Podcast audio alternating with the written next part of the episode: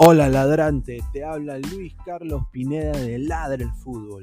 Y si estás escuchando esto, es que nos estás escuchando por Spotify, Apple Podcast y cualquier otra plataforma digital en modo audio. Te invito a que te unas a la comunidad de Ladre el Fútbol suscribiéndote en nuestras redes sociales. Estamos en YouTube como Ladre el Fútbol. Asegura de hacer clic a la campana para que te lleguen las notificaciones y podamos interactuar contigo en vivo y poner tus comentarios. También estamos en Facebook, Twitter, Instagram, con todo lo último del fútbol peruano e internacional como Ladre el Fútbol.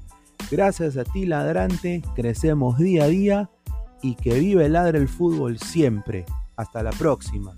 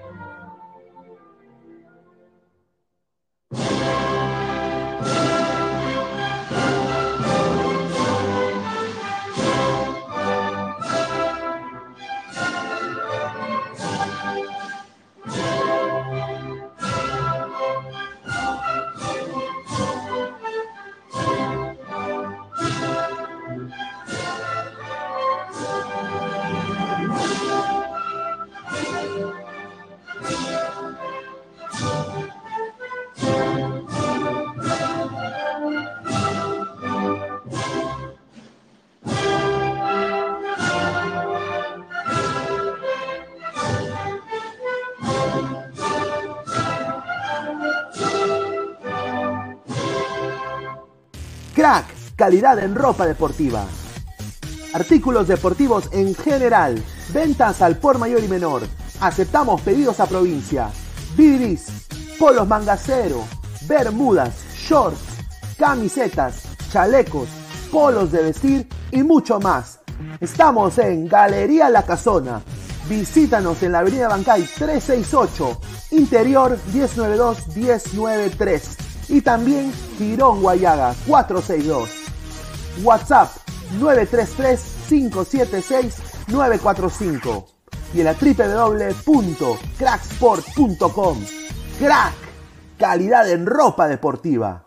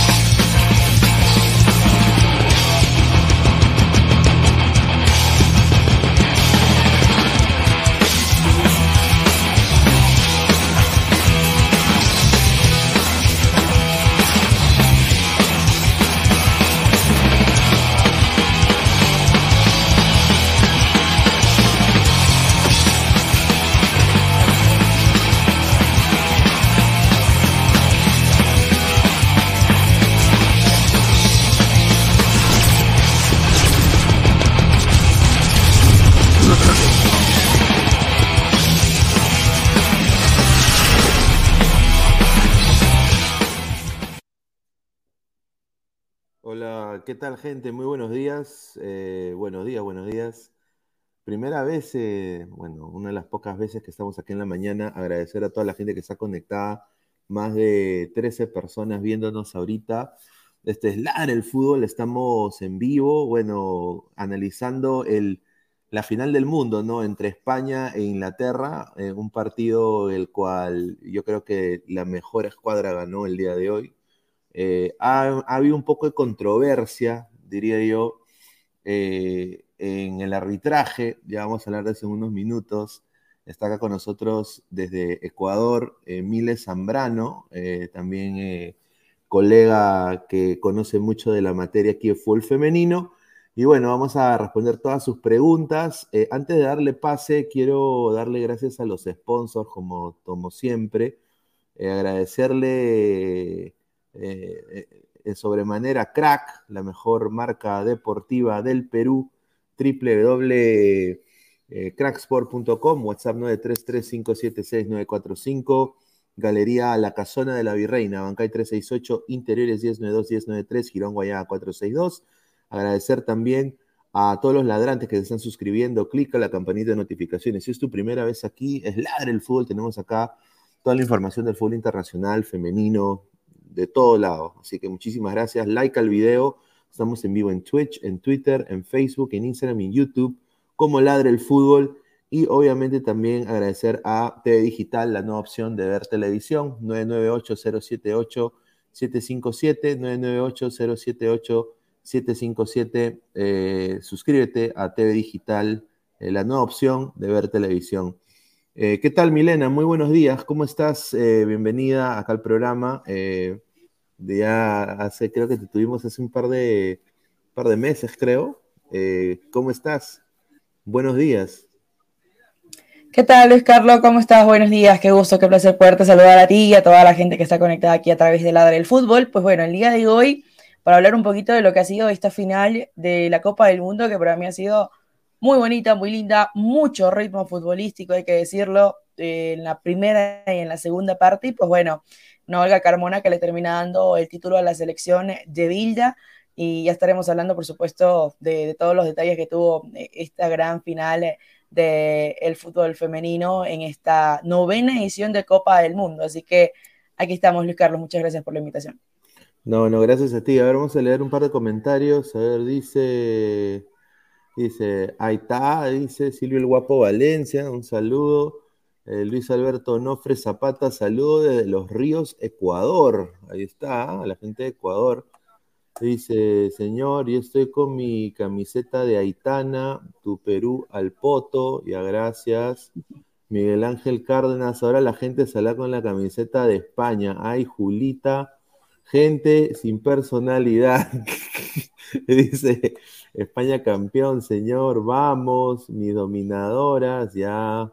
Flex, este mundial no lo ve ni mi perro. Bueno, yo ahí discrepo. Creo que ha sido el mundial femenino más visto, creo, en la historia, ¿no? Eh, pero a ver, vamos a primero decir que ganó hoy día España muy bien. Yo creo que colectivamente, colectivamente eh, obviamente demostró más, creo, España. ¿Tú cómo viste este partido eh, en su principio, Milena? A ver, bueno, yo creo que, y voy a concordar contigo, para mí España, sobre todo en la primera parte, fue amplio dominador de este compromiso. Eh, desde el tema posicional, teniendo la esférica y haciendo jugar a su equipo, ¿no? Esta selección española se ha caracterizado en este mundial justamente por eso. Creo que esta selección, haciendo un balance durante todo este mundial, fue menos a más, porque después de tal vez de ese 4 por 0 frente a la selección de Japón, pues uno decía, bueno, eh, tal vez la, la Copa no está para España, pero creo que fue el golpe que necesitaba esta selección de Bilda para eh, justamente poder eh, dar un golpe de autoridad dentro de este mundial. Ahora, yo creo que España ha demostrado el nivel que tiene la liga durante, o el cambio que ha tenido esta liga durante este último tiempo. eh, y, todo lo, y todo ese impacto que ha tenido dentro del Mundial Femenino. Pero ya yéndonos a lo que fue materia del partido, yo creo que España termina siendo el ganador absoluto, ¿no? Para mí, y no voy a mentirlo, para mí me gustaba muchísimo Inglaterra en esta situación. por, por lo que juega, por lo que muestra en liga, pero yo creo que aquí España el día de hoy supo jugar un partido muy inteligente, porque Inglaterra se ha, eh, o, en, este, en este mundial ha hecho mucho más un juego directo, a esperar que el rival venga, proponga y ellas ahí poder dar un golpe eh, en el tema de contragolpe. Incluso lo vimos eh, en el último partido, ¿no? hasta incluso con la selección de, Colombia. Y el día de hoy yo creo que, que, España es un gran compromiso. Olga Carmona se marca un gran gol por ese costado zurdo. Eh, mandando ese balón a guardar a la portería de Herbs, que, también estuvo sensacional, atajó un penal. Yo creo que Herbs termina siendo la mejor portera de, este mundial. Y eh, Olga Carmona marcando goles importantes, porque también marcó el, gol que le dio el pase a la final, a la selección de, España. Eh, y el día de hoy, el que le da el título. Tal vez muchos fueron Luis Carlos en esta oportunidad eh, sobre los reflectores de Alexia Putellas, pero al final la figura de Aitana Bomati termina llevándose en esta ocasión, eh, yo creo que tal vez inclusive mejor jugadora de este mundial. Y de ahí aparece también eh, una Salma Parayuelo, que, que hace historia también con esta selección española, ganando sub-17, sub-20 y ahora adjudicándose este mundial mayor, entonces no es para menos. Yo creo que hemos tenido un mundial con mucha competitividad y esta final no fue la excepción. Fueron tal cual, eh, hemos visto los partidos de este mundial, años anteriores hemos visto eh, goleadas de 13 a 0, 12 a 0, 6 a 0, 8 a 0, eh, tal vez finales donde uno decía llegaba, bueno, va a ser para tal selección o tal vez va a ser un poco más accesible, pero no. Yo creo que este mundial eh, nos ha dejado eh, muy buen, muchos puntos altos, muchísimos puntos altos, pero también hay situaciones que mejorar, ¿no? Pero yo creo que, España el día de hoy es clara victoriosa de este mundial femenino y pues bueno, felicitaciones a las dirigidas por Vilda que ya tienen mundial masculino y mundial femenino. Así que yo creo que eso también es importante marcar, eh, Luis Carlos, porque no es fácil para las selecciones eh, a nivel masculino y femeninas lograr un mundial. Y pues bueno, España ya tiene a nivel de selecciones absolutas esos dos mundiales. Bueno, yo quiero, yo quiero decirte que concuerdo 100% contigo en ese análisis y, quiero añadir un par de cositas. Y también yo creo que el programa es Ladra el Fútbol y nosotros acá tenemos eh, la polémica en la boca para mí ha habido una polémica tremenda que nadie se ha dado cuenta hasta ahora. Eh, pero ya lo vamos a desglosar unos minutos. Quiero yo hablar también, eh, antes de leer comentarios, de esta jugadora que para mí, abre, hace 13 años España ganó la Copa Mundial en masculina en 2010, con un equipo de un 90% del Fútbol Club Barcelona de España. Era prácticamente un Barcelona sin Messi, con quizás uno de los mejores mediocampos del mundo, eh, ¿no? Y, los dos mejores eh, defensas centrales del mundo, que era Puyol y obviamente eh, Sergio Ramos. ahora, en, este, en esta España, 13 años después, 13 años después, gana España otra vez por marcador de 1 a 0 también, ¿no? Que es lo más extraño, ¿no? y de la mano de quizás la mejor generación de futbolistas en, femenino en, su historia. Ahora, yo quiero también añadir, aparte de, Olga, que, es que le ha dado, que juega en el Real Madrid, ¿no? Eh, eh, quiero añadir el nivel que tiene la Liga Española ahorita comparada con quizás la NWSL de Estados Unidos o, la Liga Francesa o quizás eh, ligas que ya quizás han estado establecidas en el ámbito femenino. No hay nada que envidiarle. Y otra jugadora que para mí me deslumbró tremendamente y me hizo recordar un poquito a ese Xavi Iniesta fue eh, esta chiquita, ¿no? Aitana, eh, Aitana Bomati. Eh, o sea, voy a ser sincero, increíble. ¿ah? Yo creo que España tuvo bastante. incluso Luis Carlos, Pep Guardiola habló sobre, sobre Aitana Bomati en rueda de prensa este fin de semana y justamente dijo que, que es una jugadora que tiene mucho parecido para él desde su perspectiva a lo que fue Andrés Iniesta, pero es que es un pedazo de jugador, Aitana. Sí, correcto. A ver, vamos a leer comentarios. Pineda, aquí celebrando en mi barrio, estamos celebrando desde la Avenida España. Ya, un saludo a Silvio el Guapo Valencia. Salma, la revelación del Mundial y la mejor jugadora del Mundial es Aitana, dice. Ahí está, un saludo a Silvio el Guapo Valencia. A ver, la polémica es la siguiente. Eh, sinceramente, hay, que decirlo. La referee de, este, de esta final del mundo eh, se hizo toda una rueda de prensa, porque obviamente Estados Unidos, las cuatro veces campeona del mundo, sinceramente dio pena en este mundial. Y hay que ser honesto y frontal eh, en decirlo. Fue nefasta la presentación de Estados Unidos.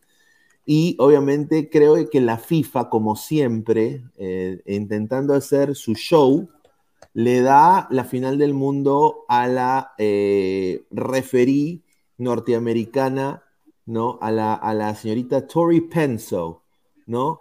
Eh, y, voy a decir, eh, hoy día su arbitraje fue muy malo, fue para mí nefasto, no iba acorde con una final del mundo. Eh, y, acá quiero añadir esto de aquí, que le tomé, le, le tomé captura de pantalla. A ver, en el penal de España, claramente se puede ver en la imagen de que la arquera de Inglaterra estaba adelantada completamente. Completamente. Ese penal debió ser, eh, España lo debió tomar por segunda vez, debió patear por segunda vez.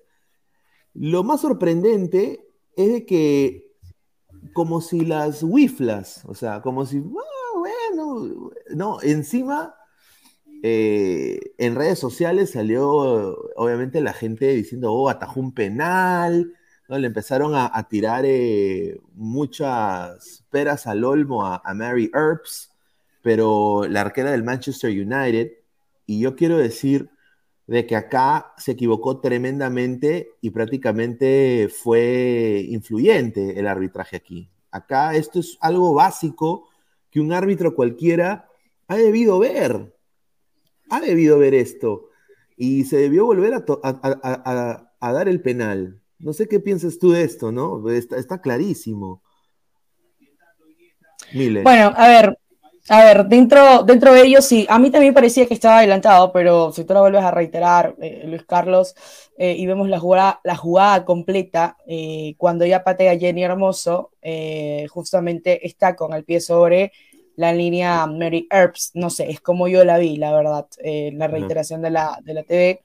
Eh, pero bueno, son situaciones, tal vez pues, hubiese sido un punto de inflexión dentro del partido, ya lo ganaba España hace, ese punto, pero ¿qué tal si por allí Inglaterra eh, terminaba empatando el partido y lo llevaba eh, justamente a, un empate dentro de los 90?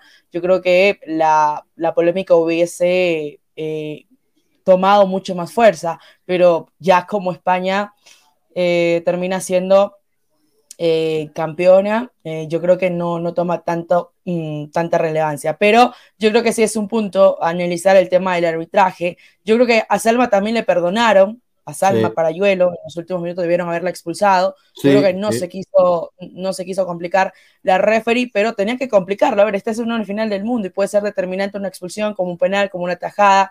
Eh, yo creo que el segundo tiempo fue más parejo. Eh, y por eso yo creo que el resultado termina de esa manera. Tal vez en el primer tiempo España hubiese terminado 2 a 0 perfectamente. Yo creo que nadie reprochaba eh, ese resultado en la primera parte. En la segunda fue mucho más parejo y, la, y también eh, Catacol también tuvo una actuación fenomenal sobre una de James. Entonces, yo creo que por allí el tema del penal pudo haber tomado mayor relevancia si España no, no ganaba el Mundial. Pero eh, desde mi perspectiva y como, como la vi en reiteración de TV, porque a mí a primera instancia también me parecía adelantada Mary Earps, que para mí es porteraza, para mí va a ser la mejor portera de este Mundial. Earps eh, lo ha demostrado. durante, toda, durante toda esta campaña de, de Mundial. Entonces, vamos a ver, ¿no? Eh, ahora yo creo que la felicidad es absoluta, veamos justamente lo que hablaba Jenny Hermoso, la, emoción, eh, y hay que hablar muchísimo de esta selección española que logra algo histórico, que llega eh, en un momento donde tal vez la liga ha aumentado muchísimo su nivel y donde también concuerdo contigo en que lo que decías eh, justamente en que es una de las mejores generaciones a nivel de fútbol femenino, así como pasó en el fútbol masculino, y el Barça teniendo mucho que ver también con ello. Eh, Real Madrid tal vez está en ese proceso, en ese camino de comenzar a, consolidar un muy buen equipo que se ha llevado a una de, las promesas eh, con mayor impacto como es Linda Caicedo, pero ahí tienes una Olga Carmona que el día de hoy le ha dado el título a esta selección española y que sin duda alguna eh, termina siendo ¿no? una, una selección eh, que yo creo que dentro de, todo este rédito eh, la, la, campeona absoluta, ¿no? Así que yo creo que, España hoy tiene mucho, mucho que celebrar. Sí, y, quiero, vamos a leer comentarios, pero añadir también de que, a ver, lo de España es increíble y yo te quiero preguntar eh, tu, opinión de esto, ¿no? Porque, a ver, España es el, lo tengo entendido, según mis, notas, España es el primer equipo en el fútbol femenino que es actual campeón del mundo en sub-17, sub-20 y ahora, obviamente, en el mayor. Entonces es eh, el campeón indiscutido del mundo en la materia de qué fútbol femenino. Eh, obviamente es una, sinceramente, cachetada a, lo que se está haciendo aquí en los Estados Unidos, ¿no? Eh, y, yo lo veo un poco más porque yo estoy en ese lado del mundo, pues, Milena. Entonces, a ver, yo, yo, yo eh, cubro fútbol femenino, más bien, más bien hoy tengo que cubrir a las Orlando Pride porque regresa, regresa a la liga femenina, ¿no? Tengo que ver a Marta, a Rafa, a Adriana, ¿no? Entonces, sí, sí, sí, sí. Y entonces ya regresa acá a la liga y yo creo de que Estados Unidos ha tomado una posición, eh, creo que el mundo está tan globalizado de que ellos ya no son la única opción en, este deporte. Y yo creo que España lo que ha hecho muy bien es prácticamente copiar y pegar lo que hacen en masculino en femenino y en Estados Unidos se ha hecho un drama tremendo por la política, ¿no? Han metido, han, politizado el deporte ahí, yo creo, el fútbol femenino, demasiado. ¿No te parece? Porque el bajón futbolístico de Estados Unidos ha sido tremendo y este España prácticamente hoy día demostró ser el mejor equipo del mundo. O sea, en, todas las líneas, ¿ah? Eh, en todas las líneas. Eh, y, fue, a, mí, sinceramente, no pensé mi, mi ignorancia es atrevida, no pensé que, yo pensé que iba a ser un partido más reñido. Eh, em, y, al principio creo que lo fue, eh, pero España después hizo, hasta, eh, estaban haciendo esa tiquitaca, estaban tocando en primera y, y, y, la velocidad con que jugaba. y la velocidad, o sea, una cosa impresionante. No sé, ¿cuál es tu opinión de, de que han sido campeonas de sub-17, sub-20 y ahora campeona del mundo en mayores. Bueno, solamente para marcar que Aitana Gomati termina siendo la mejor jugadora del torneo, justamente está ah, recibiendo el premio. También Mary Earps, Mary Earps termina siendo la mejor portera. Pues bueno, Salma Paraviolo, lo que ya decíamos, la jugadora revelación, la mejor jugadora joven de esta Copa del Mundo. Bueno, e, España acapara todo, ¿no? Definitivamente acapara todo. Y eso que no tuvimos a una Alexia Putellas eh, en, su prime, ¿no? Porque eh, el tema de su lesión en su rodilla sí le termina mermando muchísimo y tal vez tendrá por ahí una, una eh, situación de decir, bueno, me perdí vivir, o, sea, vivirlo eh, como ella lo quería a nivel futbolístico. Bueno, muy buena la imagen que colocas, Luis Carlos. Eh, en esta oportunidad, mayormente jugadoras del Barcelona, tenemos dos del Real Madrid, una del Levante, y yo creo que esto habla muchísimo de, este impacto. Pero volviendo a lo que estabas preguntando, tema de, selección de Estados Unidos, sí, también lo puedo considerar de esa manera, porque, a ver, después de, esta situación que se vivió de la, de la pelea, o, en este caso, no pelea, sino eh, situación eh, de llevarlo hasta la justicia ordinaria, eh, el tema de la igualdad de la selección eh, femenina, se fue perdiendo un poquito de ello, ¿no? Se, se, termina siendo alguna situación un poco complicada, una selección que terminaba siendo la máxima candidata, la máxima favorita, no solamente de casas apuestas, sino de los, de los amantes del fútbol femenino, sino incluso hasta de la inteligencia artificial, Eh, pero eso no terminó siendo de esa manera. España termina siendo la mayor decepción, eh, perdón, Estados Unidos termina siendo la mayor decepción de este mundial, porque esperábamos mucho más de las, de las, de las que en ese momento eran campeonas del mundo, actuales campeonas del mundo, y que terminan decepcionando a nivel futbolístico. Entonces, no es una situación de que digas, ay, es que Estados Unidos terminó peleando el mundial y por ahí, por alguna situación, termina quedándose eliminada dentro del mundial. No, es una situación futbolística también. Yo creo que muy aparte de esta situación que marcamos, eh, tal vez el nivel o las jugadoras no estuvieron en su mejor momento.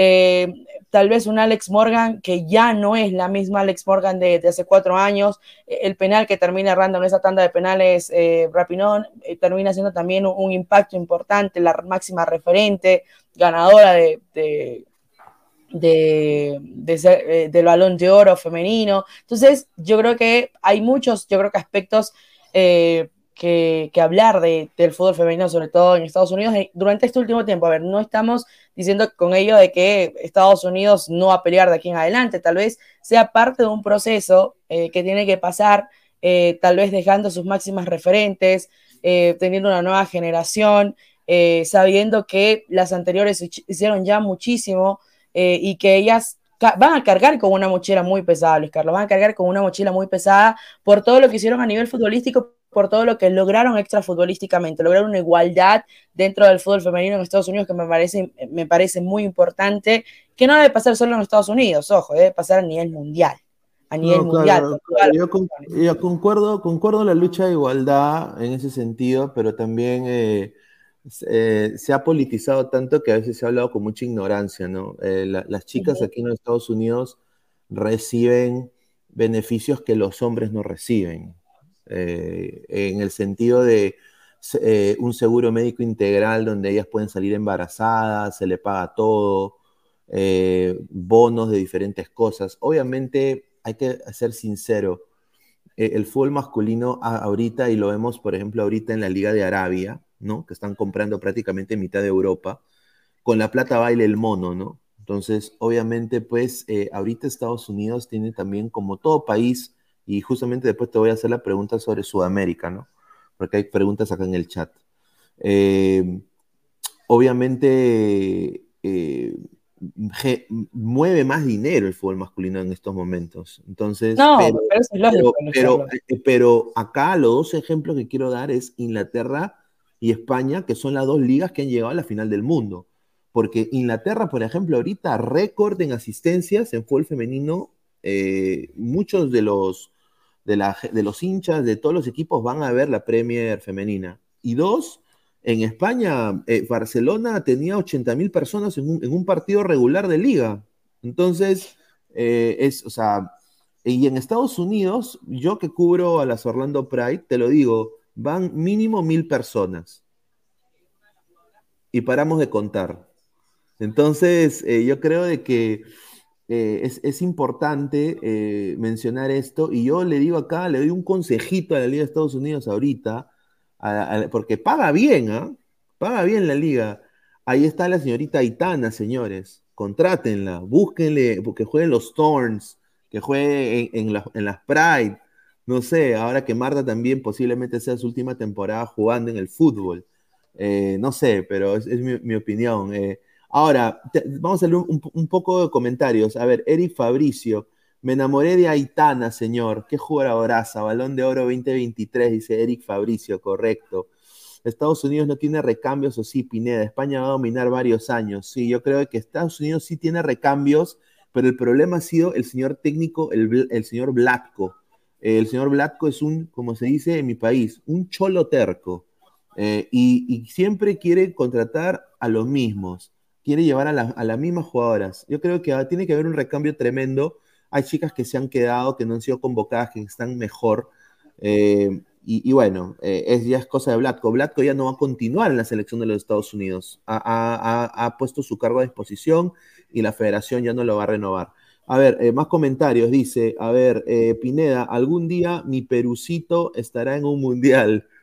Bueno, depende mucho de la Federación Peruana de Fútbol pero eh, depende mucho si no politizan el fútbol femenino en el Perú y depende mucho de si acreditan a los medios que deberían acreditar, no te jodiendo, no. pero eh, depende mucho eh, en, el desarrollo del fútbol en el Perú. Y, obviamente Perú tiene un problema muy grave, y no sé si lo tiene Ecuador, que ahorita vamos a hablar de Ecuador y de Colombia, la infraestructura. Se quiere llenar la liga peruana de equipos que no tienen ni siquiera un bus para llevar a las atletas a, los, partidos, pero se le quiere dar la igualdad a eh, Sport, Sporting Pelotas del pueblito lejano del Perú, al igual que Alianza Lima. O sea, es, imposible. Alianza Lima siempre va a tener mejor infraestructura que el otro equipo. ¿Por qué exponer a ese equipo solo por darle un equipo de fútbol a esa ciudad? Yo creo que el fútbol debería ser para los que estén listos en jugar en el deporte. No sé, ¿cuál es tu opinión? Eh, ¿Veremos algún día a Perú, a, Ecuador en, estas instancias del Mundial? A ver, todavía estamos, por decirlo así, a muchos años luz del fútbol europeo. A ver, y no, no es que estoy siendo dura ni nada por el estilo, porque pasa con nuestro fútbol a nivel eh, de, país, ¿no? A nivel de Ecuador. Eh, porque si bien es cierto, se ha tenido eh, un mayor impacto a nivel de, fútbol femenino, pero lo que pasa es que aquí hay muchas situaciones marcadas. Primero, apoyo. Segundo, cómo los dirigentes toman a cada uno de los equipos, no solamente selecciones, sino también a los equipos o a las ligas. Eh, y también el tema de cobertura, porque también entra esa, esa parte, ¿no? Eh, el apoyo también del hincha, el, apoyo de la empresa pública, de la empresa privada.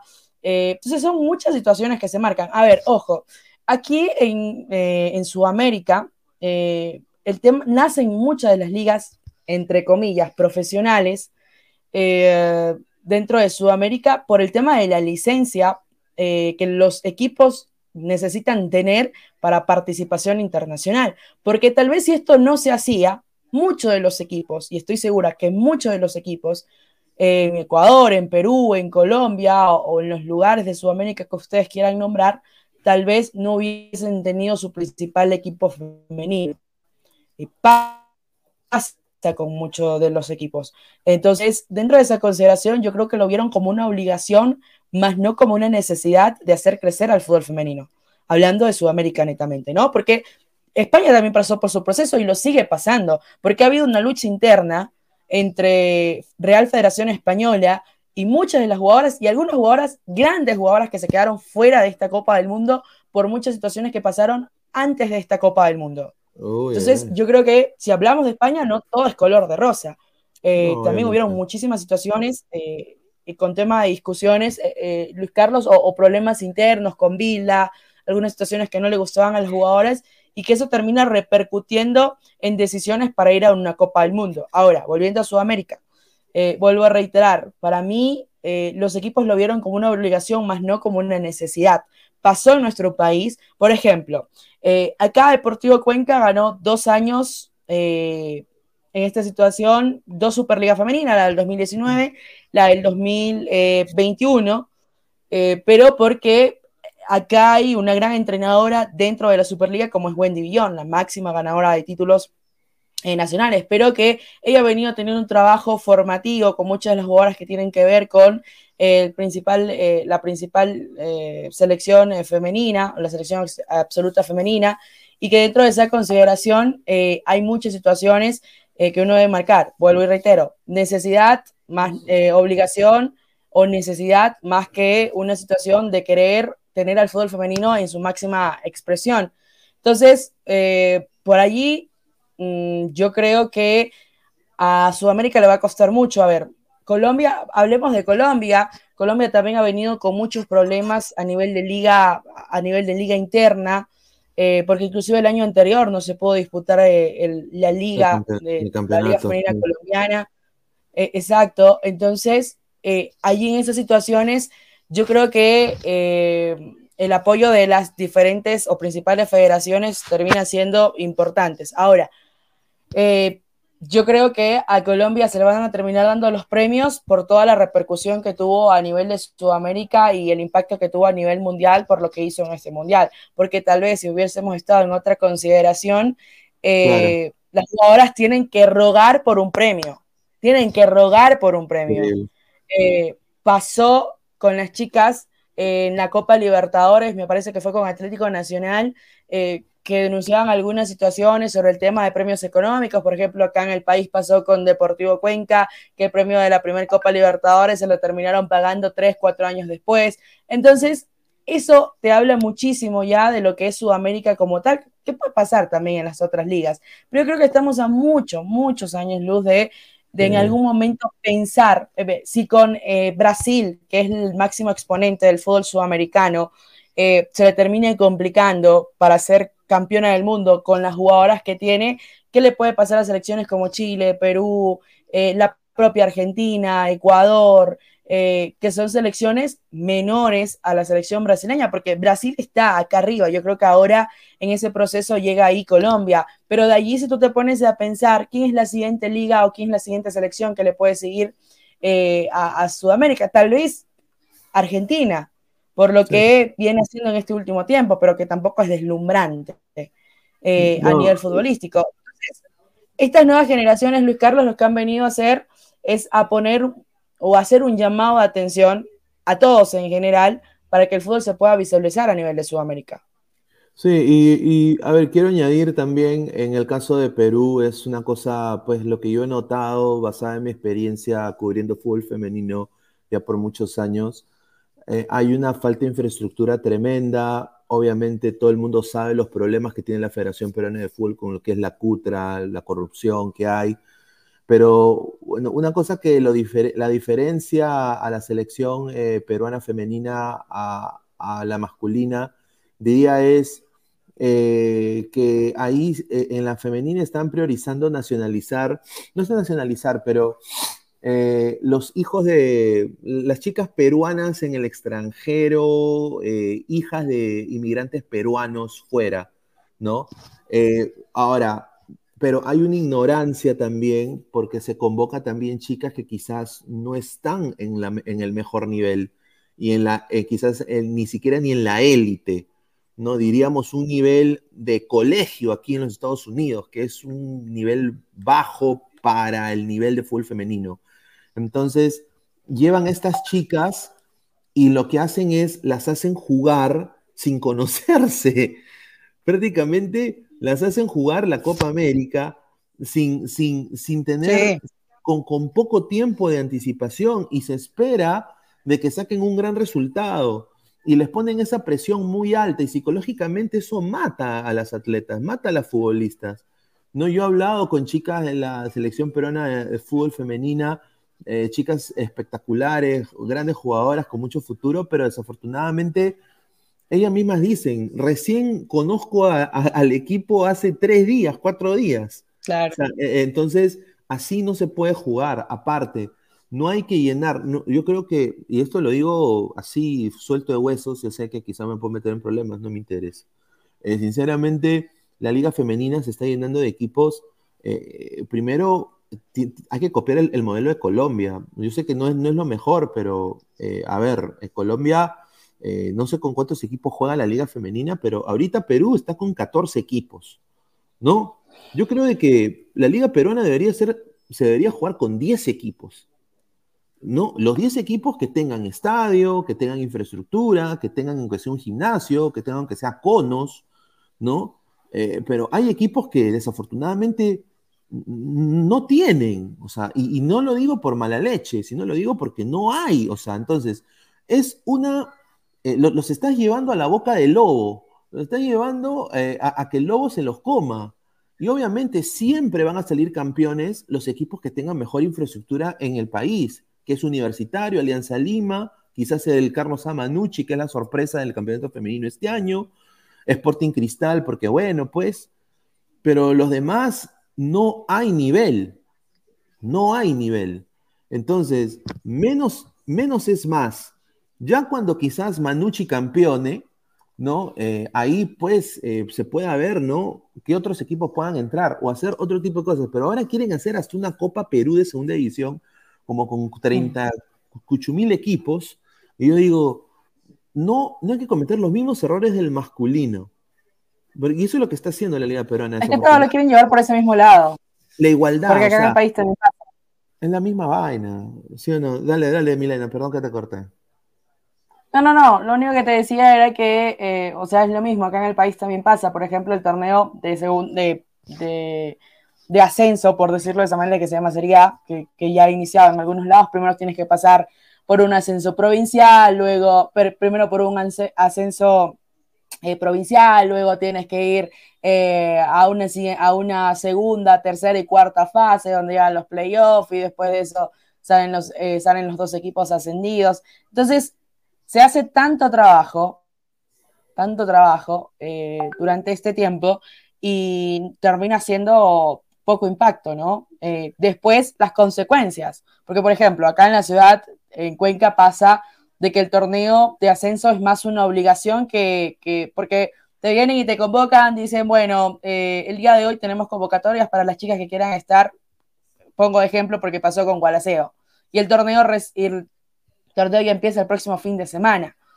O pasa y sucede que Deportivo Cuenca, como es el principal equipo, pues tiene y acapara mayor, mayor cantidad de jugadoras por, por, el proyecto que es y por lo que representa como institución. Y ahí vienen otras instituciones que vienen trabajando, sí, poco a poco, paso a paso, pero la organización, o sea, es como que 20 para acá, jugamos todos contra todos y después de eso vemos qué hacemos. Y si pasas a la siguiente fase, súper bien por ti, pero eh, hay mucho sacrificio, hay mucho sacrificio pero eso no, no, no se ve reflejado a nivel futbolístico porque tal vez las asociaciones, las federaciones, los directivos, los dirigentes no prestan la atención debida y necesaria. Y yo creo que eso también parte eh, de, un tema de, de, socialización o de entendimiento de lo que es el fútbol femenino, que yo creo que allí eh, muchas personas a veces hablan por hablar o exponen situaciones que, que, no se debería, debería hacer. Entonces, también parte por tema de cuerpos técnicos, dirigentes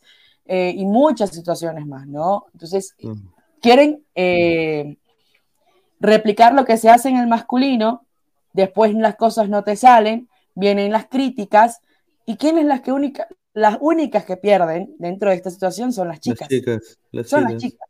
Sí, las exacto. las únicas que pierden son ellas.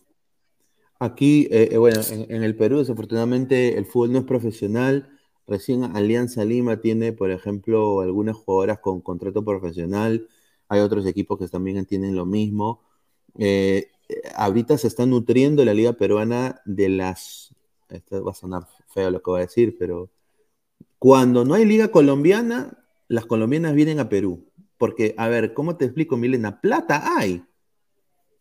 Plata hay, o sea, para los equipos grandes de Perú, o sea, Alianza, Universitario, Cristal, ¿no? Los tres de Lima eh, y quizás Manucci eh, y, unos más, más, esos cuatro creo, ¿no? Pero yo digo, si tú quieres implantar una igualdad, de que todos los equipos tengan la misma posibilidad de campeonar un torneo de fútbol, ¿cómo tú hace subir a equipos que no tienen ni para el té, que no tienen ni para un pan con jamonada. O sea, ¿cómo tú haces subir a equipos que no tienen las condiciones para, aunque sea, entrenar decentemente y ni una cancha? Entonces, tú lo pones contra los Alianza, los pones contra los Universitarios y pasa lo que pasó en e, esta última semifinal entre Alianza Manucci. Manucci por primera vez vio una hinchada y se quedaron con sus caritas así mirando, ¡ay, uy, hinchas! Increíble, ¿no? Y nada funcionó. Y ganó Alianza. Y Alianza va por su tricampeonato. Entonces yo le digo a la gente, ahí en Perú, no hay que cometer los mismos errores que hacemos con los con, con, con fútbol masculino. Jugar con nueve o diez equipos está bien. Hacer que la liga sea una liga nada más de tres, cuatro meses como la tiene Colombia mejor. Y quizás invertir en la futbolista peruana, en su crecimiento, en su biotipo, en hacer centro de alto rendimiento eh, en, ciudades donde físicamente las chicas se van a poder potenciar. No, necesariamente necesita ser Lima, Pero obviamente la falta de visión, tanto en masculino y en femenino, es prácticamente igual, desafortunadamente. A ver, vamos a leer un par de comentarios. Ronnie Metalero dice, merecido el campeón, España, dice, un saludo al gran Ronnie. Buenos días, estimado. Antonio, está Toñita Indacochea, le damos un abrazo, ojalá que se esté sintiendo mejor. Merecido campeón, pues hombre, hostia, este señor tengo la señorita Milena y el señor Toño, son hinchas de, ahora del Inter de Miami, ¿no? Yo, sinceramente, yo paso las historias. usted, usted está enojado desde que jugó Inter Miami con Orlando, con Orlando City, usted dice todo es robo, todo, todo para usted es robo. Bueno, yo, yo, eh, estado, y encima la señorita pone unas historias increíbles, como, como, como si me estuviera sacando en cara, me estuviera diciendo, me estuviera diciendo. No, no, no, para nada. Mientras, ahí, está mi, mi, Inter desde la cuna, y yo. Ah, a ver, no, no, yo no he dicho desde Inter desde la cuna, sigo a Inter ahora sí, es verdad. Increíble. Bueno, septiembre 24, el que ríe último ríe mejor. Yo, yo sé que mi Orlando, el 24 de septiembre, va por la remontada, va por la remontada. Vamos, a hacer el primer equipo que vence a Messi. Un saludo a toda la gente, no, una joda nada más. Perú debe convocar a las que tienen doble nacionalidad nomás. Es que, a ver, yo concuerdo contigo, Silvio. Concuerdo contigo. El problema acá es de que esas chicas no están en un nivel como, por ejemplo, Ecuador o Colombia. Ni siquiera. Están jugando, no, no son profesionales pero las pintan en Perú como profesionales. Ese es el problema. O sea, la prensa en Perú, la prensa desinformada, y lo digo desinformada con todas sus letras, desinformada porque no saben y, y piensan que saben, sobre todo las que cubren fútbol femenino, ¿no? ¿No? Y, se rajan las vestiduras de que son las, las, las, eh, las templarias del fútbol femenino en el Perú, ¿no? Los templarios, ¿no? No saben y entran en la huevadita de la federación que les vende la federación, ¿no? Y obviamente medios como nosotros no les interesamos, pero está bien, pero decimos la verdad y tenemos nuestra conciencia tranquila. A ver, Denis Safe, ¿por qué el fútbol sudamericano está bien atrasado? Te pregunta, dice, en mujeres solo Brasil el que medio hace algo y Colombia en este mundial. Dice, ¿qué, opiniones tienes de eso? ¿Verdad, no? Yo creo que ya hemos hablado también de eso, ¿no? Sí, es un tema, yo te digo, más bien de, obligación que necesidad. O sea, los, equipos lo hicieron por una licencia. Bueno, acá lo vimos de esa manera, ¿no? Porque acá no había eh, fútbol femenino, obviamente había eh, el, torneo eh, amateur, porque Ecuador, a ver, Ecuador clasifica su primer mundial en el 2015, siendo un torneo amateur. Ecuador no tenía una liga profesional. Eh, y Ecuador no había, durante ese tiempo, desde el 2015 hasta el 2019, eh, perdón, 2020 que llega eh, Emily Lima, Ecuador no había tenido un solo partido amistoso. Está fuera del ranking FIFA. Y cuando obviamente se abre la Superliga Femenina ya tienes mayor competitividad, tienes más equipos, tienes más jugadoras, tienes mucha más visibilidad, pero o sea, solo imagínate que una selección clasifique en el 2015 su primer mundial, de ahí en adelante, se supone que debería venir un mejor proceso que ese, pero en lugar de dar un paso hacia adelante, volvemos a dar dos pasos más hacia atrás. Entonces, eh, esa es la situación que muchas veces pasa con el, con el fútbol a nivel de Sudamérica, que en lugar de dar pasitos, pasitos, así sean pequeñitos, cortitos, de lo bueno que hacemos, hacemos dos cosas más mal para poder que el fútbol femenino vaya teniendo su crecimiento. Y pasa en todas, las, en todas las ligas a nivel de Sudamérica, ojo, en todas. Y yo digo, entre comillas, profesional, porque no son profesionales. Si, los, si las eh, ligas fueran profesionales, yo creo que todos se manejaran tal cual como el fútbol masculino.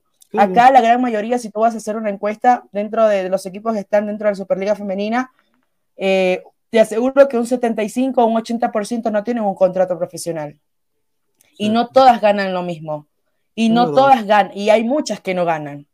Entonces, eso te habla mucho, a ver, cuando uno habla de, cuando, ah, para, desde mi perspectiva, cuando uno habla de igualdad, yo no hablo de una igualdad salarial, yo no hablo de, una igualdad de que, eh, por ejemplo, acá te pongo eh, el ejemplo de eh, la goleadora del torneo, Madeline Riera. Y te pongo el ejemplo, te pongo el ejemplo de Parrales, por ejemplo, que es el actual goleador. O sea, no estoy diciendo de que debe de ganar los mismos 5.000, por ejemplo, que gana Parrales, debe ganar Madeline Riera. Yo creo que el, tema de igualdad por allí va en una situación de que las chicas tengan un contrato profesional, de que las chicas ganen un sueldo por lo menos, de que tengan un buen trato, eh, exacto, que tengan un buen trato, eh, que sean eh, llevadas de la misma manera que se llevan los chicos a, nivel de transporte, porque por ejemplo, Barcelona va en bus, viaja 8 horas desde Guayaquil, 12 horas desde Guayaquil hasta Quito para jugar lo que pasó la semana antepasada con Liga, por ejemplo. Y vienen los chicos, viajan en vuelo charter el mismo día y, y ya, ya estuvo. Entonces, solamente ese mínimo ejemplo, solo ese mínimo ejemplo para que ustedes se den cuenta de lo difícil que es para las chicas tener una competencia o llevar un alto nivel a nivel de fútbol, porque tú sabes lo que es viajar 12 horas en un bus y luego jugar un partido en altura. Es difícil es difícil. si a los equipos que vienen a jugar a Quito se les es complicado a las selecciones, a Brasil, a Argentina, a Perú, Colombia, a todas las selecciones les cuesta eh, jugar en el tema de la altura y territorio de Quito. Entonces, se pueden imaginar lo que es viajar 12 horas en bus y llegar prácticamente en el mismo día y jugarte el partido y por lo mismo moverte y regresar. Entonces, eso habla mucho de lo que es organización, de, que los, de lo que los equipos quieren, de los presupuestos que les dan, de la importancia que le dan al fútbol femenino. Bueno, tal vez Barcelona este año llega a la final, sí, pero eh, hay otras situaciones que también marcar dentro de ello. ¿Qué va a hacer después de eso? Por ejemplo, Dragones está cumpliendo un muy buen proceso, que es lo mismo que hace Dragones, es Independiente del Valle, para hablar eh, netamente de qué equipo estamos hablando con Dragones. Entonces, ellas vienen haciendo un proceso desde la creación de la Superliga Femenina en el 2019. Es más, tienen a su equipo Independiente Junior compitiendo en la Serie A y de la misma manera, con el mismo proyecto, con el mismo proceso eh, que lo hacen con el equipo masculino. Entonces, esos ejemplos se deben de tomar muy en cuenta dentro del fútbol femenino, que no están a la par, ojo, no estoy diciendo que Independiente y Dragones sean lo mismo a nivel masculino y femenino, pero por algo se empieza, ¿no? Por algo se empieza. Y ese pasito que lo das ahora, esperemos que el próximo año no lo dejas de atrás. No, yo concuerdo contigo y, bueno, a ver, eh, quiero, quiero decir, vamos a leer comentarios, dice, es correcto, eh, solo es darse cuenta, este año recién se han puesto las pilas para poder transmitir full femenino a directivo de Sudamérica, no les interesa el fútbol femenino. A ver, son condiciones, lo que dice Milena es, eh, es correcto, son condiciones prácticamente no de igualdad salarial, porque eso nunca, a ver, no sé que nunca va a pasar, pero a ver, eh, tendríamos que este, estar al nivel de la Premier de Inglaterra, ¿no? Eh, eh, o, quizás a la, Liga de, España o Estados Unidos. Entonces, no, va a haber eso, ¿no? yo diría igualdad de condiciones, en el sentido de que hagamos que, tratar a las chicas como atletas, no como jugadoras de fútbol o de fulbito. Por ejemplo, eh, un ejemplo así directo es esto, ¿no? O sea, y a las chicas, si este es un equipo, este es un equipo netamente grande, universitario de deportes, va en un bus con, que no tiene aire acondicionado, con, las con, las con, con las cosas rotas, sucias. date cuenta ahí, ¿no? ¿no? Eh, o sea, va en un bus de cinco choles en un, en bus que se está cayendo. Eh, después, el robo que le hicieron a la chica de San Martín el año pasado. Entonces, eh, yo creo de que por qué Colombia ha tenido tanto éxito en este fútbol femenino. De alguna manera, porque obviamente sus futbolistas físicamente son obviamente más dotadas, o sea, es un biotipo mucho mejor, más comercial, que obviamente está rindiendo frutos en Europa. O sea, son jugadoras que están siendo titulares en sus clubes, eh, en, sus, clubes. Perú no tiene eso, Ecuador tampoco tiene eso, ¿no? Yo creo que Perú está en, pañales todavía, pero más a la par, tienen una liga eh, de creo que son 10 o 9 equipos, que dura creo 3 meses, la liga, ¿no? La liga femenina en Colombia dura 3 meses, ¿no? Y yo creo de que no está mal, porque, a ver, no, tú no estás tú metiendo un torneo largo a un país que quizás no tenga la audiencia, que la audiencia está recién creciendo, ¿no? Entonces, haces la liga eh, un poco más entretenida, siendo menos tiempo y con menos equipos. Por ejemplo, en Perú, y lo vuelvo a repetir, el año pasado la liga femenina tuvo 11 equipos. Este año tiene 14. ¿Por qué añadir tres más? Eso es mi, opinión. ¿Por qué no se quedó con 11? ¿Cuál, era, ¿Cuál es el caucao? ¿Cuál es el punto de añadir tres, equipos más? Y encima, voy a decirlo así fuerte, ¿ah? frontal, como este programa. Tres equipos que van a descender. Melgar, Sport Victoria y Defensores de Liucán. Tres equipos que van a descender. ¿Cuál es el punto si no van a competir? ¿Para qué los subes? Estamos volviendo a la época cuando estaba la Loretana, cuando estaba eh, eh, los Caimanes, cuando estaban los Pirata FC. O sea, estamos volviendo a esas épocas en el fútbol femenino. Así no, así no hay condiciones de trabajo. Dice Eri Fabricio, señor, ¿usted cree que Adriana Lucar está a nivel de jugar un mundial? ¿Estará a la par de Aitana? No, no, no, obviamente a la par de Aitana no, son dos posiciones diferentes, pero Adriana Lucar es una gran delantera, pero por algo no quiere jugar en la selección. Dice que por, no quiero jugar en la selección. Ojalá pues que ahora con Emily Lima, y justamente quería preguntarle, eh, eh, ya para también ir cerrando, preguntarle acá a Milena, Emily Lima ha llegado al Perú, tiene un parecido impresionante con Ricardo Gareca, en la manera de que cree en la, en la futbolista peruana, así se presentó, ¿no? Y obviamente ¿Tú qué piensas de Emily Lima? ¿Qué, qué, de bueno podría rescatar de Emily Lima y cuál dirías que quizás son cosas que ella eh, necesita mejorar o, que todavía no, no, ha podido, o que, no sé, tú quieres saber más de ella?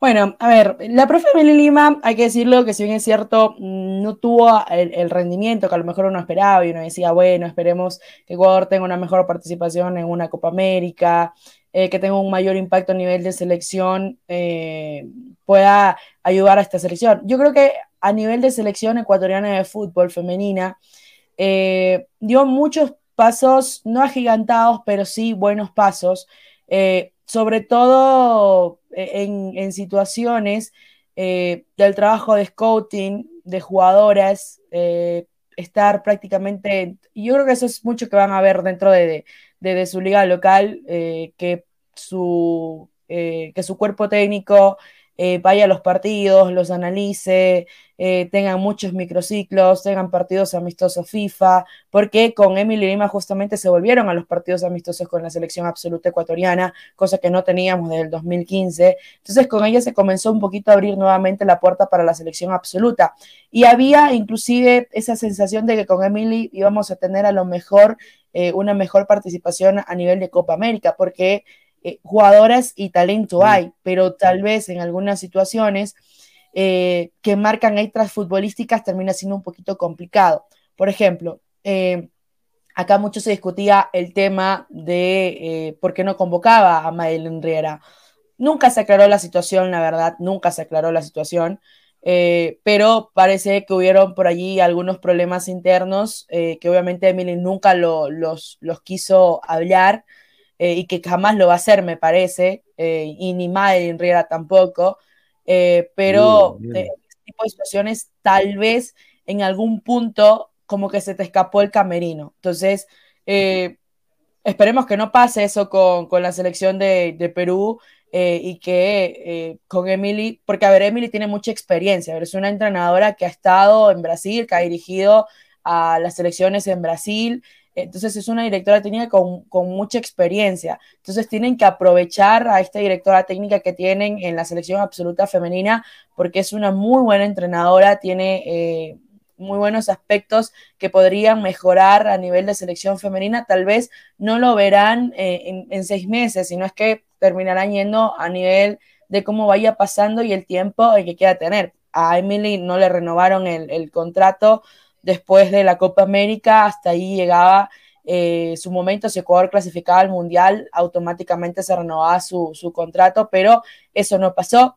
Eh, la federación se decidió, se decidió por un nuevo proyecto, por más de que el de Emily Lima haya sido un proyecto que dejó muchas buenas sensaciones a nivel de, selección femenina, pero eso no le bastó a la federación, ¿no? Quería un poco más y por eso llegó el profe Ushme, hermana de Cata Ushme, la jugadora eh, histórica que tiene también la selección colombiana femenina, y un director técnico que también sabe muchísimo. Esperemos que con Emily tenga un muy buen proceso, eh, que puedan sacar la mejor versión de las chicas y que eso también tenga un impacto a nivel de la liga local, ¿no? Que las chicas quieran eh, estar compitiendo en muy buen nivel para que las vaya a ver la profe Emily Lima, para que estén en microciclos, porque ella es una directora técnica de llamar muchas jugadoras jóvenes, eh, de, buscar proyecciones eh, a nivel de, selección y eso ya obviamente verlo reflejado a nivel de cancha.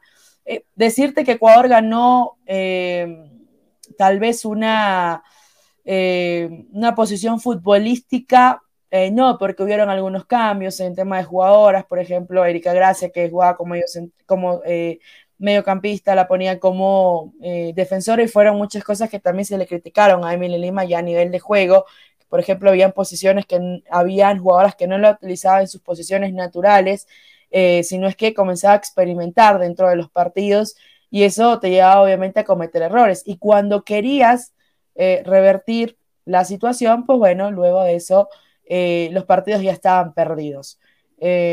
tuvo muy buenos, mm, a ver, tuvo una participación a nivel de Copa América regular, por decirlo de esa manera. Para mí Ecuador pudo haber hecho un poco más, pero no se pudo. Bueno, esperemos, Luis Carlos, que con Emily Lima tengan un buen proceso, eh, que aprovechen la directora técnica que tiene, que la federación le dé el apoyo que necesita la selección absoluta femenina y de esa manera puedan eh, ya ir acaparando mucho más las miradas a nivel de Sudamérica y poder competir, no de tú a tú con Brasil, con Colombia, con, Argentina, pero...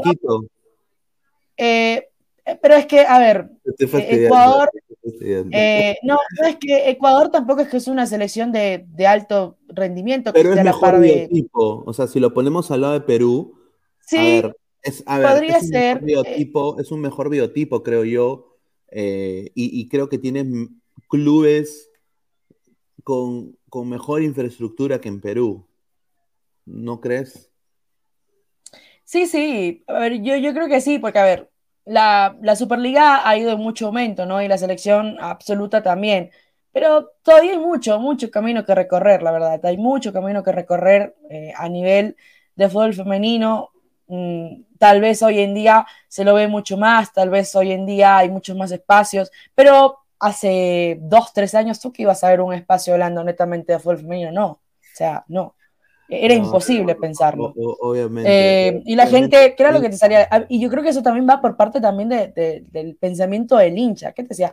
¿Para qué hablan de fútbol femenino? Si las chicas no sirven, no juegan para nada, eh, ¿qué quieren hacer? Sí, es que es así, y hasta la actualidad sigue pasando. Hay mucho, todavía hay, hay mucho, a ver, no sé si decirlo de esa manera, pero hay todavía mucha resistencia por el fútbol femenino sea, eso es muy cierto. Perdón por los chicos que nos están viendo en este momento, pero ¿qué saquen a decir? Ah, que el fútbol femenino no sirve para nada, ¿para qué lo quieren transmitir? ¿Para qué lo quieren visualizar? Eh, las jugadoras son malísimas, eh, no tienen nivel, pero vamos a otras ligas y también hay nivel, niveles que uno dice, bueno, eh, claro, no, parece ni ver el fútbol masculino. Claro, yo, yo concuerdo en eso 100% y aparte quiero, quiero añadir de que siempre acá en, YouTube, ya nosotros tenemos ya como medio más de, más de tres años, ya casi tres años. Yo quiero decir de que, de que hay mucha gente que le dice que el fútbol femenino no vende, ¿no? Pero también en el Perú el fútbol femenino se hace solito el harakiri, porque necesita toda la exposición posible eh, para ser visto.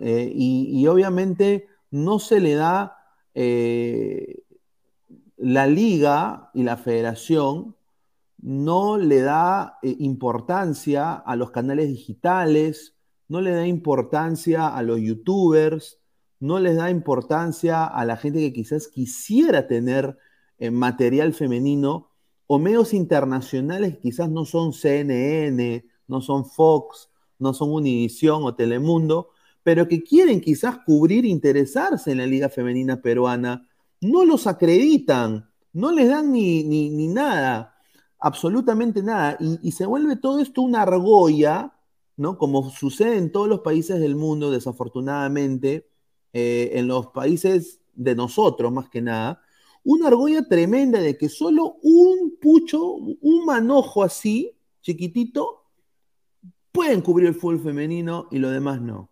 Entonces, yo creo que el fútbol femenino, como está en crecimiento en Sudamérica y en el Perú, debería todos poder cubrir la liga femenina. Porque, a ver, ahorita la liga femenina de Perú sale en un canal de YouTube.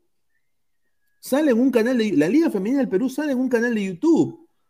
¿no? Es bueno, también en el canal de la federación, pero sale en, un canal de YouTube. Entonces, yo creo de que darle eh, importancia, ponte que un medio chiquitito de Chile quiere ver la Liga Femenina de Perú, quiere hablar de ella, y le digan, no, papito, no gracias, o no responder emails, o, o no decir eso, eso está mal también. Porque ahí tú le quitas el poder de que otras gentes o otras gentes hablen de tu liga. ¿No? Cuando tu liga necesita a la gente hablar. Y a mí me han contado desde Colombia, ¿no? De que obviamente eh, ahí en Colombia acreditan a todos. Ahí acreditan a, todos. Que vean toda la liga de Colombia. a mí no me interesa. vamos con todos y mira el éxito. Pero en Perú no. Eso yo creo que es un problema gravísimo. A ver, eh, vamos a ir eh, también ya cerrando la transmisión. Agradecer también a Milena por estar acá con nosotros. Quiero decirle a todos los ladrantes que se suscriban al canal, clica la campanita de notificaciones, eh, compartan la transmisión si acabas de ver esto. Este programa también estará en modo audio, así que muchísimas gracias a toda la gente que está en Spotify, en Apple Podcast.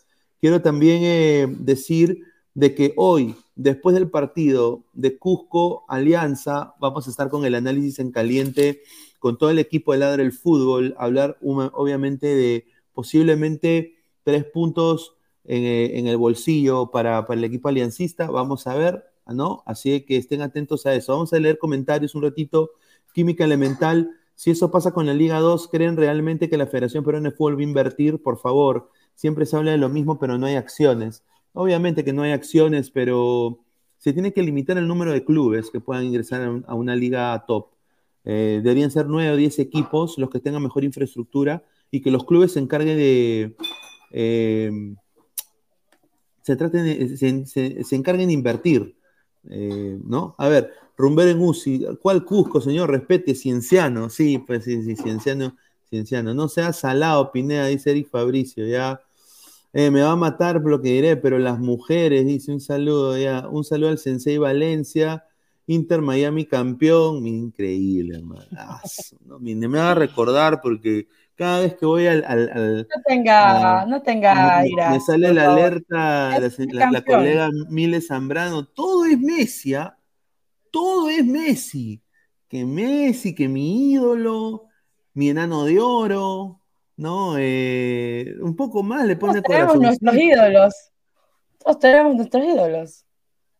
Mi ídolo, ídolo solo el Barcelona de Ecuador. Eh, ¿No? ¿no? Ah, está muy bien. Muy, buena elección. Inter de Miami es el mejor equipo de la MLS. Me rehuso y digo que no.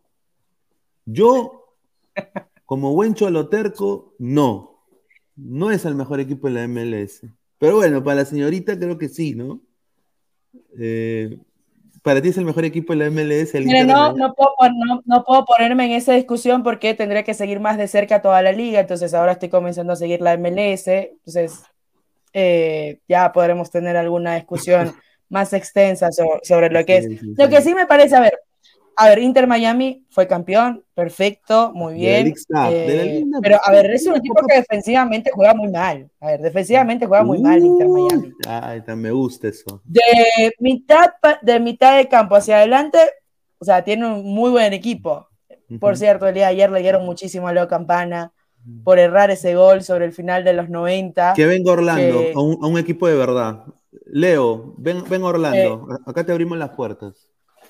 Eh, muy bien, muy bien. No, pero acá en el país le dieron duro a Leo Campana, le dieron duro porque es un jugador muy resistido, un jugador muy resistido acá por la afición eh, de fútbol, de, la, afición futbolística ¿Por qué es blanquito? ¿Por qué es blanquito?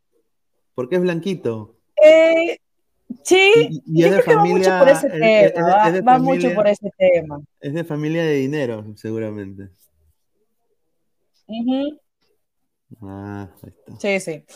Entonces hay mucha resistencia porque yo creo que dentro del fútbol tenemos esa percepción de que el jugador tiene que salir de abajo, de la canchita de tierra, eh, tener una historia tal vez eh, impactante, porque seamos otros jugadores, por ejemplo, lo que ha tenido que vivir eh, Piero Incapié, el propio Moisés Caicedo, eh, y muchos, múltiples jugadores, Antonio Valencia, eh, Chucho Benítez, bueno, que lastimosamente ya no está entre nosotros, eh, Felipe Caicedo, muchos jugadores, podríamos hablar de muchos jugadores a nivel de, Ecuador, y si todo, todos vas a buscar sus historias, todos han sido en canchita de tierra, sus familias muy humildes, entonces yo creo que hay esa percepción de que el jugador tiene que ser de esa manera y no puede ser de, la forma en que salió Leo Campana, que se ganó su puesto, o sea, se ganó su puesto, hizo sus, sus formativas con Barcelona, tal vez no tuvo la chance de, eh, de jugar tanto en el primer equipo, pero se dio la situación de que su representante lo llevó al fútbol de Europa y luego llega a la MLS,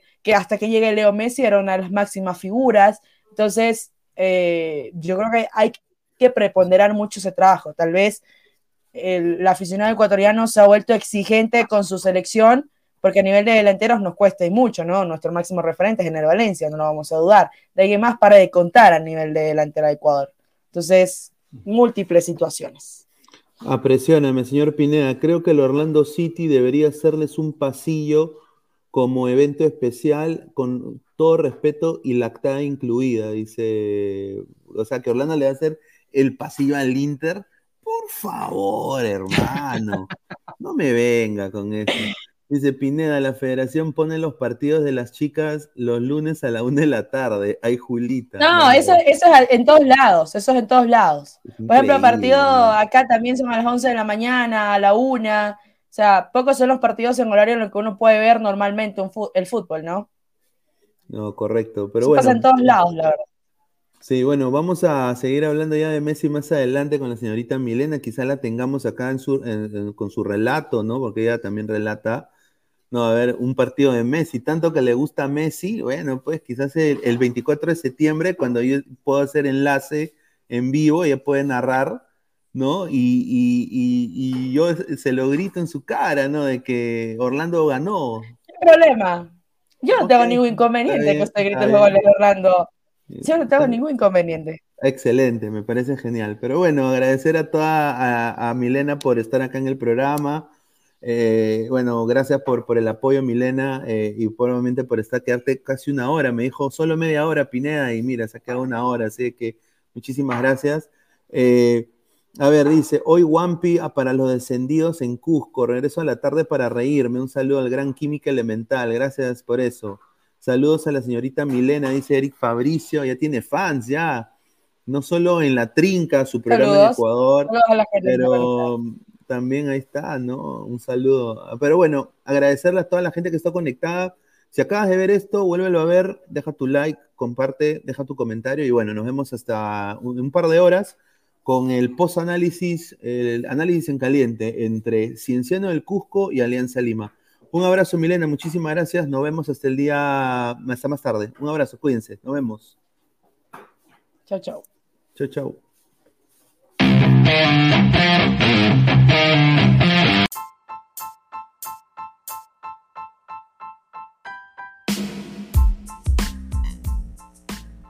Hola ladrante, te habla Luis Carlos Pineda de Ladre el Fútbol. Y si estás escuchando esto es que nos estás escuchando por Spotify, Apple Podcast y cualquier otra plataforma digital en modo audio.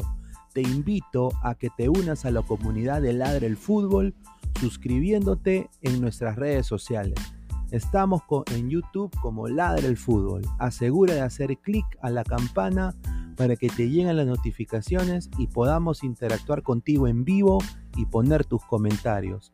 También estamos en Facebook, Twitter, Instagram, con todo lo último del fútbol peruano e internacional como Ladre el Fútbol.